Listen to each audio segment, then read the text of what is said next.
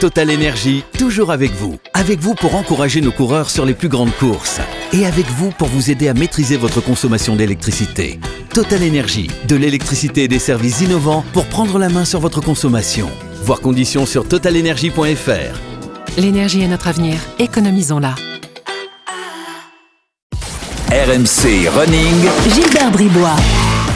Bonjour à tous, c'est RMC Running, vous le savez toutes les semaines, RMC Running, le podcast 100% course à pied d'RMC, courir mieux, s'évader avec des histoires passionnantes, s'inspirer des meilleurs, c'est ça RMC Running toutes les semaines, euh, sur les applis RMC et RMC Sport et sur toutes les plateformes de téléchargement bien sûr. Alors si vous êtes en train de courir, vous avez l'habitude, on va être ensemble pendant près d'une demi-heure, allez c'est parti RMC Running. Et aujourd'hui, pour notre 27e numéro de la saison d'RMC Running, on va se plonger dans l'histoire de la course la plus emblématique de l'univers du trail, l'UTMB, l'Ultra Trail du Mont Blanc, avec euh, sa fondatrice Catherine Poletti. Bonjour Catherine. Oui, bonjour à tous. Alors, on va également parler de l'actu hein, de l'UTMB, l'actu 2021. Euh, mais j'aimerais, pour ceux qui ne connaissent pas forcément toute l'histoire de, de cette épreuve désormais mythique, que vous nous racontiez comment cette idée folle est née. Alors, euh, il y a plusieurs versions. Il y en a une ah. courte, une moyenne, une longue. Euh, je vais On essayer la moyenne. de partir. Voilà, la moyenne, d'accord. Euh, donc, ça a commencé. L'UTMB est né en 2003.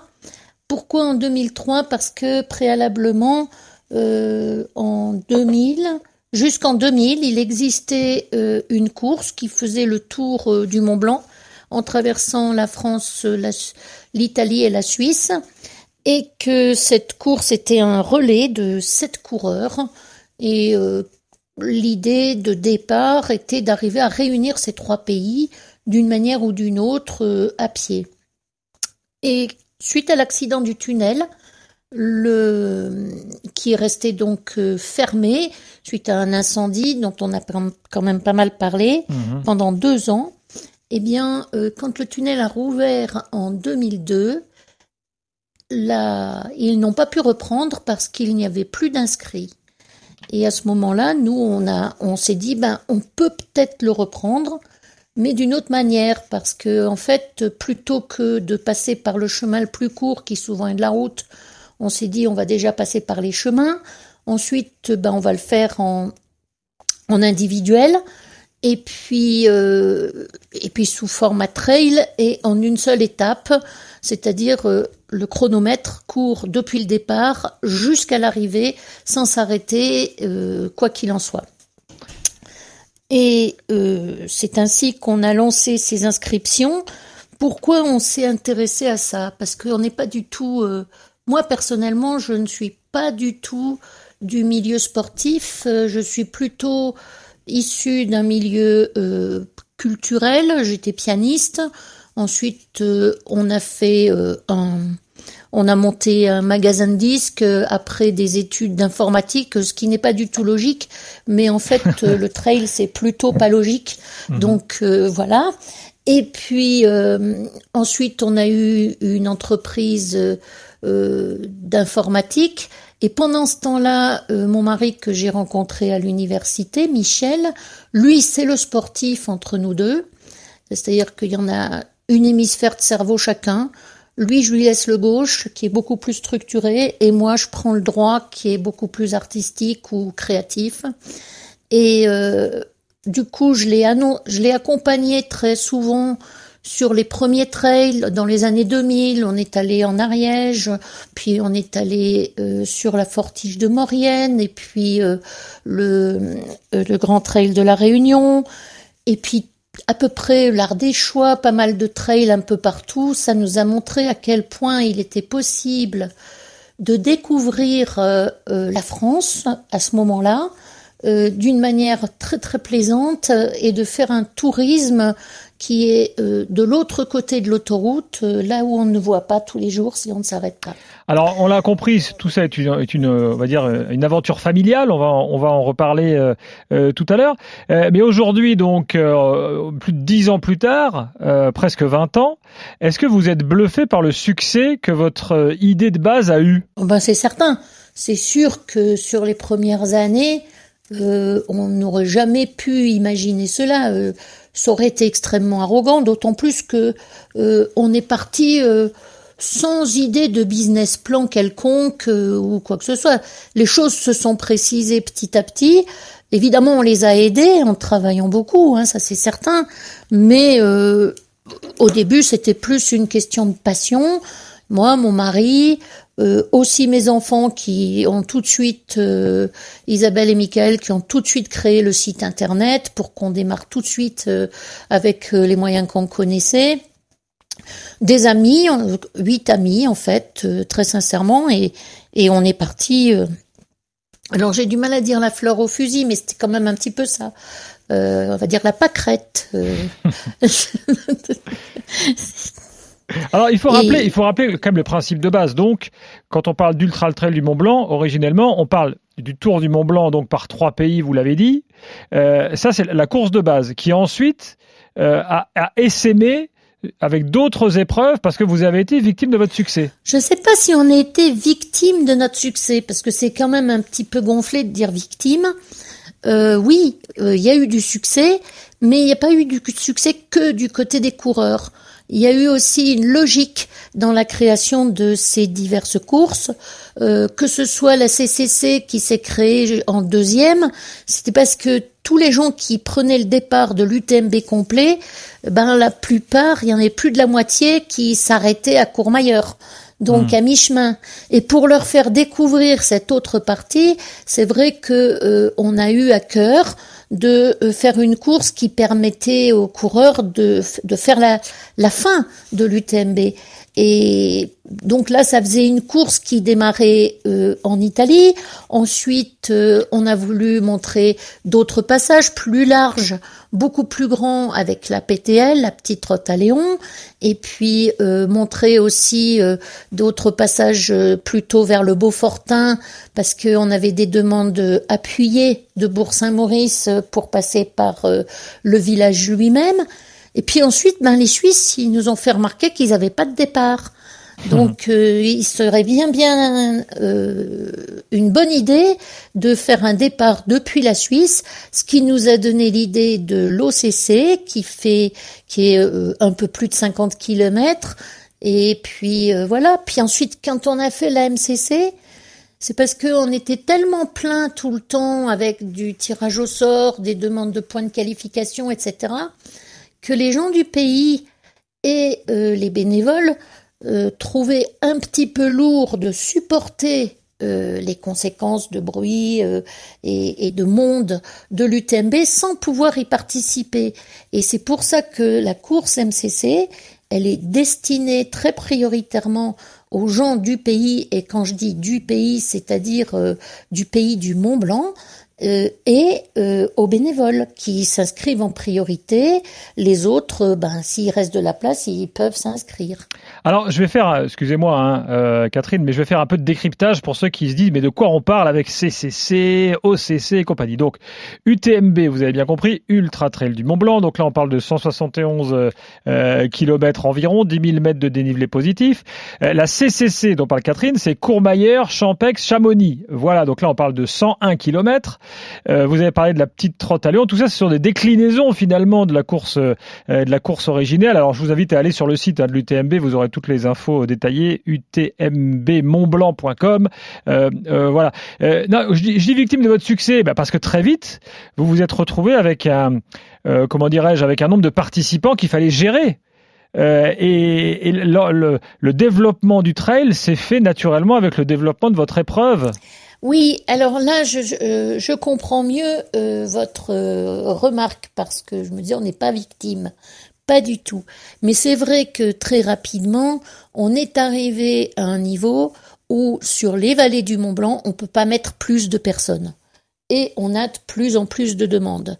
Et donc, c'est ce qui nous a donné l'idée de pouvoir externaliser et aller faire des événements euh, dans des pays euh, où il y avait des grosses communautés de coureurs euh, pour leur permettre de pouvoir courir chez eux et pas forcément d'essayer de tous s'entasser dans le pays du Mont Blanc.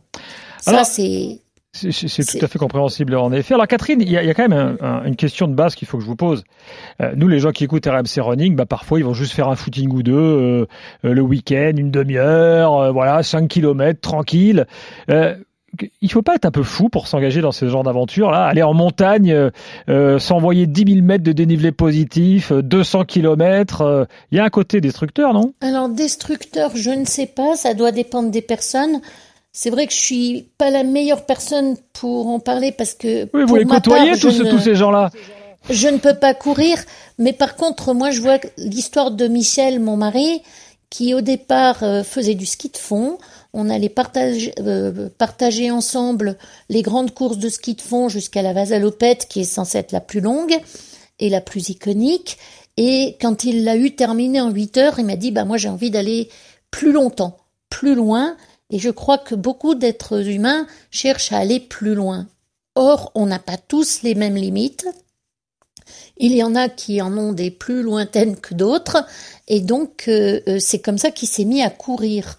C'est-à-dire qu'au lieu de faire de la course à pied l'été pour s'entraîner pour le ski de fond l'hiver, eh bien, ils font fait maintenant du ski de fond l'hiver pour s'entraîner pour la course à pied l'été. Et c'est comme ça qu'on a démarré sur les ultras. Après, il y a plusieurs étapes pour chacun. Et je pense que euh, beaucoup de coureurs ou de personnes qui se mettent à avoir envie de courir, c'est le chemin que j'ai vu. Il y a une première étape, c'est de faire un semi-marathon. Mais quand on a atteint cette étape-là, ben on se dit, ben, est-ce que je peux aller plus loin? Donc il y a le marathon.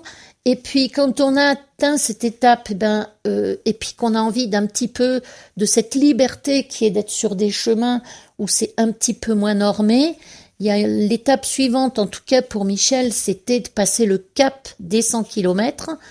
Et une fois qu'on a passé ce cap, je crois qu'il y a beaucoup de gens qui se disent ce n'est plus qu'une question de temps. Hmm. Euh, parce que le cap est passé et si je peux courir 10, 15, 20 heures, pourquoi pas 40 C'est c'est vrai que c'est souvent ce que je constate qu'il se passe euh, sur beaucoup de coureurs. Alors on pourrait, on pourrait penser que c'est une sorte de fuite en avant, mais euh, moi ce que je retiens surtout, c'est les témoignages des, des participants. C'est qu'en fait, on a, on a souvent l'impression que participer à ce genre d'épreuve, et au vôtre en particulier, ça change littéralement leur vie. Est-ce que c'est les témoignages que vous avez vous aussi euh, de la part des participants que vous côtoyez euh, toute l'année finalement, parce que vous avez des rapports réguliers avec eux, j'imagine? Oui, parce que en fait, ce qui est intéressant dans le trail running, et c'est ce que nous on a chercher particulièrement à cultiver sur l'UTMB, c'est qu'il n'y a pas que l'aspect sportif. Il y a aussi ce côté communautaire, il y a aussi ce côté relations humaines, rencontres qui est très très important. Et je sais que effectivement, il y a beaucoup de personnes qui viennent, qui rencontrent des personnes avec qui ils continuent d'être amis, euh, qui que ce soit des coureurs, des bénévoles. Euh, on a vu des mariages, on a dû voir euh, quatre ou cinq demandes de mariage euh, sur l'UTMB. Euh, moi, très sincèrement, je me poserais des questions parce que quand même faire toute cette course et à l'arrivée faire une demande de mariage et prendre le risque qu'elle réponde non, c'est quand même un peu. Oui, c'est le banco ultime.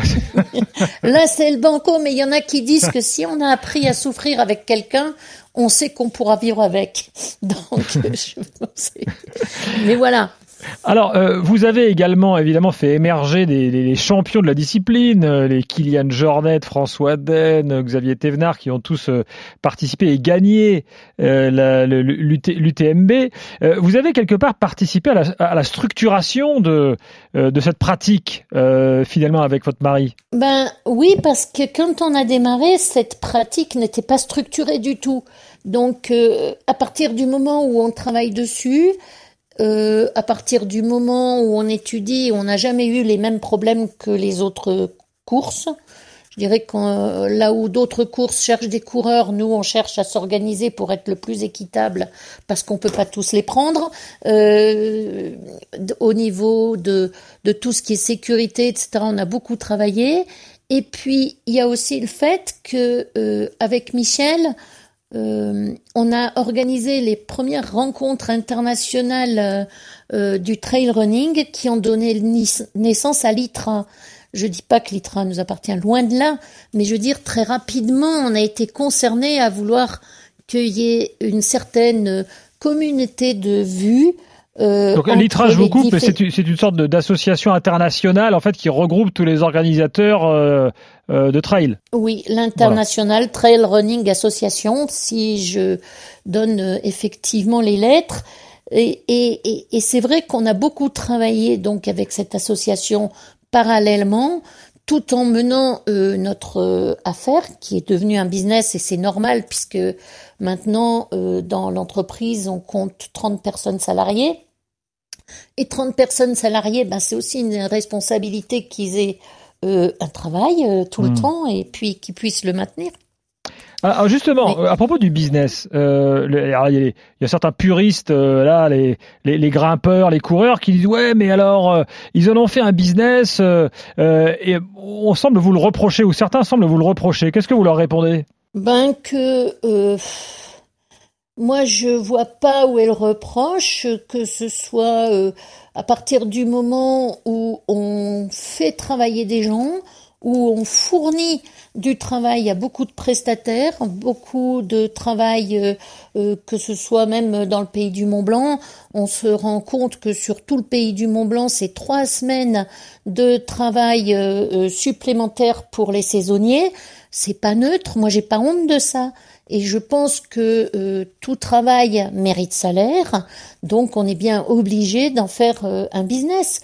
voilà oui, vous produisez de la richesse, donc euh, il est normal de le structurer, ce que je comprends tout à fait, euh, moi personnellement. Bon, si, je ne sais pas si les personnes qui, euh, qui ont ce genre de critique remettent en cause leur propre salaire ou leur propre utilité par rapport à la communauté, j'en sais trop rien, mais moi j'ai pas du tout l'impression de d'être un problème pour la communauté, bien au contraire. Et je peux vous dire que maintenant, sur les vallées de Chamonix, eh bien, euh, il y a beaucoup de gens qui se posent la question et qui attendent avec euh, euh, beaucoup d'intérêt, d'autant plus que l'année dernière, il n'a pas pu avoir lieu, l'UTMB, parce que ça représente la plus grosse semaine de l'année, et pas que pour les commerçants. je veux dire, c'est aussi pour les accompagnateurs en moyenne montagne, c'est aussi pour ceux qui tiennent les refuges, c'est aussi ben, pour, pour euh, toute une gamme de personnes qui attendent ça parce que c'est c'est aussi quelque chose qui leur permet de vivre, tout simplement. Alors, euh, parlons quelques instants de la, la, euh, de la, structuration des inscriptions, parce que évidemment, euh, vous l'avez dit, vous, vous devez gérer le flux qui parfois est beaucoup plus important. C'est comme une sorte d'entonnoir en fait. Vous avez beaucoup de demandes et bah, il faut arriver à, sélectionner les gens qui, courent. Alors, vous avez différents moyens de les sélectionner. Est-ce que vous pouvez nous expliquer en quelques mots comment ça se passe? Alors, euh, jusqu'à présent, effectivement, il y a plusieurs moyens de les sélectionner. Le problème n'est pas d'être égalitaire, mais d'être équitable. Hmm. Et on sait que au départ, absolument tous les euh, coureurs euh, aiment participer à la même course que l'élite mondiale, pour se dire j'ai fait le même parcours et lui il a fait tel temps et moi j'ai fait tel temps. Donc on favorise quand même on a des euh, priorités pour euh, les élites selon leur euh, niveau de performance. Ensuite, il y a d'autres personnes qui ont des priorités. Je préfère parler tout de suite des priorités comme ça, on l'a mis dans un coin. Ce sont les partenaires, ben, ils participent à financer la course pour tout le monde, donc de fait, ils ont quelques priorités. Et j'ai dit priorité, hein, pas hmm. forcément invitation.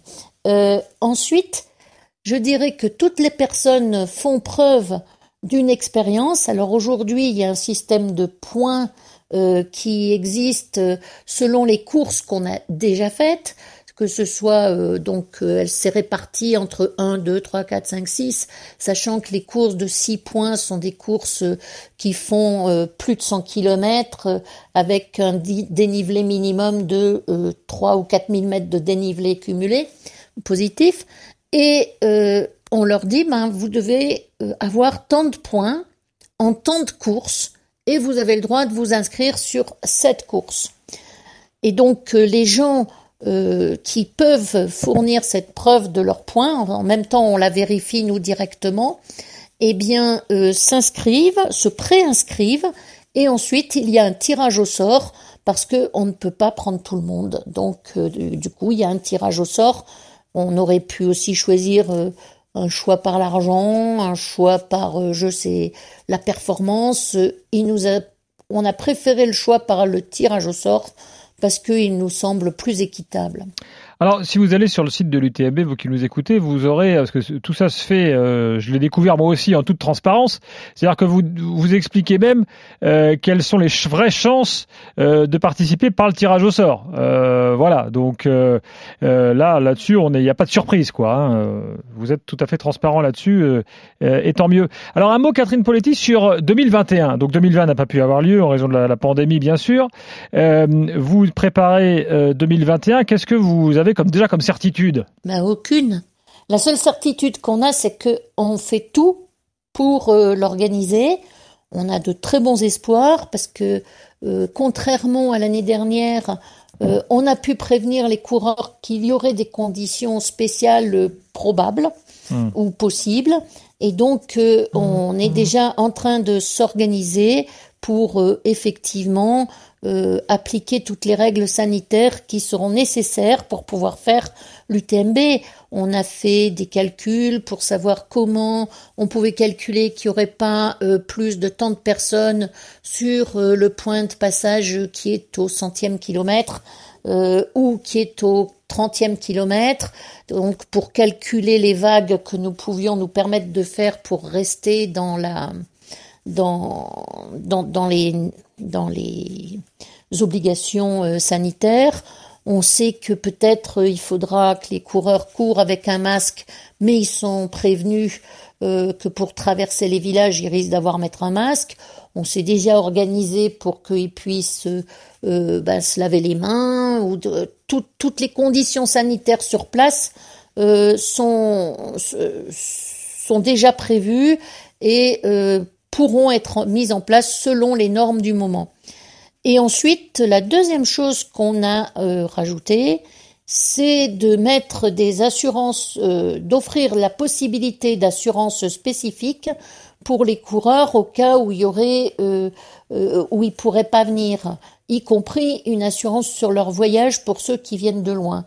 Donc, au moment de l'inscription, les coureurs avaient la possibilité de prendre ces assurances euh, avec leur inscription et de dire bon ben voilà je veux m'assurer ou je veux pas m'assurer.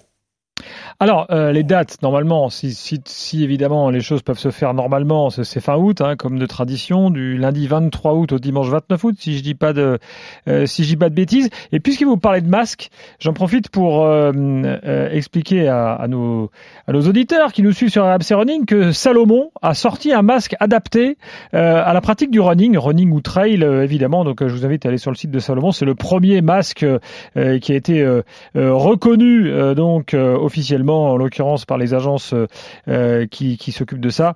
Euh, donc il a, quelques caractéristiques spéciales liées à la pratique du, running. Donc voilà, on attend que d'autres marques s'engagent là-dedans, mais Salomon a été la première et a sorti ce masque que donc les trailers pourraient pourquoi pas utiliser lors du prochain UTMB, Catherine. Ben en fait, vous avez cité Salomon, moi je peux vous en citer un autre, hein, parce que quand même il existe et même à peu près en même temps, c'est Buff qui a sorti un bœuf adapté avec possibilité de mettre un filtre. Je crois que c'est plus vaste que ce que vous venez de dire, mais bon, en fait, euh, après, bah, tant mieux. Euh, on a, on a chacun nos informations, donc euh, voilà. Mais oui, alors courir avec un masque, il faut reconnaître qu'il faut que ça soit un petit peu réduit. Et puis, il y a quand même une question qu'on peut se poser maintenant. Hein, je veux dire, là, c'est assez difficile de travailler avec les autorités d'État. On a fondé euh, un, groupe, euh, un collectif euh, pour tous les événements sportifs outdoor et spécifiquement les événements de masse. Parce qu'aujourd'hui, si vous voulez, moi, il y a quand même une chose qui m'interpelle, c'est que on parle du sport professionnel, on parle du sport euh, fédéral ou à l'école ou en formation ou en club, mais on parle pas du sport euh, euh, amateur. Hmm. Et ça, c'est quand même grave parce que on aurait presque l'impression qu'il vaut mieux être dans son canapé et s'acheter un billet pour pouvoir aller voir euh, le sport, soit en stade ou fait par des professionnels, plutôt que de le pratiquer soi-même. Et c'est vrai que là, ce collectif qui réunit à la fois des organisateurs de trail running, des organisateurs de courses route, des organisateurs de vélo, des organisateurs de natation. On est supporté par les fédérations, mais je pense que il faut que le public se mobilise pour que soit reconnue la place du sport de masse anonyme, c'est euh, pardon amateur, où chacun ben, fait son sport. On passe son temps à dire que le sport est bon pour la santé qu'il faut aller s'entraîner. Euh, mais s'entraîner pourquoi si on n'a pas de but? Vous connaissez beaucoup de gens, vous, qui s'entraînent à faire quelque chose s'ils n'ont pas un objectif et c'est là toute l'utilité des événements sportifs euh, euh, de masse et amateurs qui permettent à chacun d'aller s'exprimer, soit sur les sentiers, soit sur les routes, soit dans les piscines, etc. Donc voilà, c'est un, vrai problème aujourd'hui. Le... Bah écoutez, je rejoins ce combat euh, et moi j'ajouterais même que je m'étonne que le monde de la culture soit aussi performant dans le lobbying auprès euh, euh auprès de nos, notre gouvernement et que le monde du sport euh, soit moins puissant. Euh, c'est assez étonnant et ça interpelle. donc il y a du boulot à faire. Merci Catherine Poletti, c'était très instructif pour ceux qui ne connaissent pas l'UTMB. Je renvoie une nouvelle fois au site utmbmontblanc.com. à très bientôt dans RMC Running et bonne journée. Merci, bonne journée à tous. RMC Running.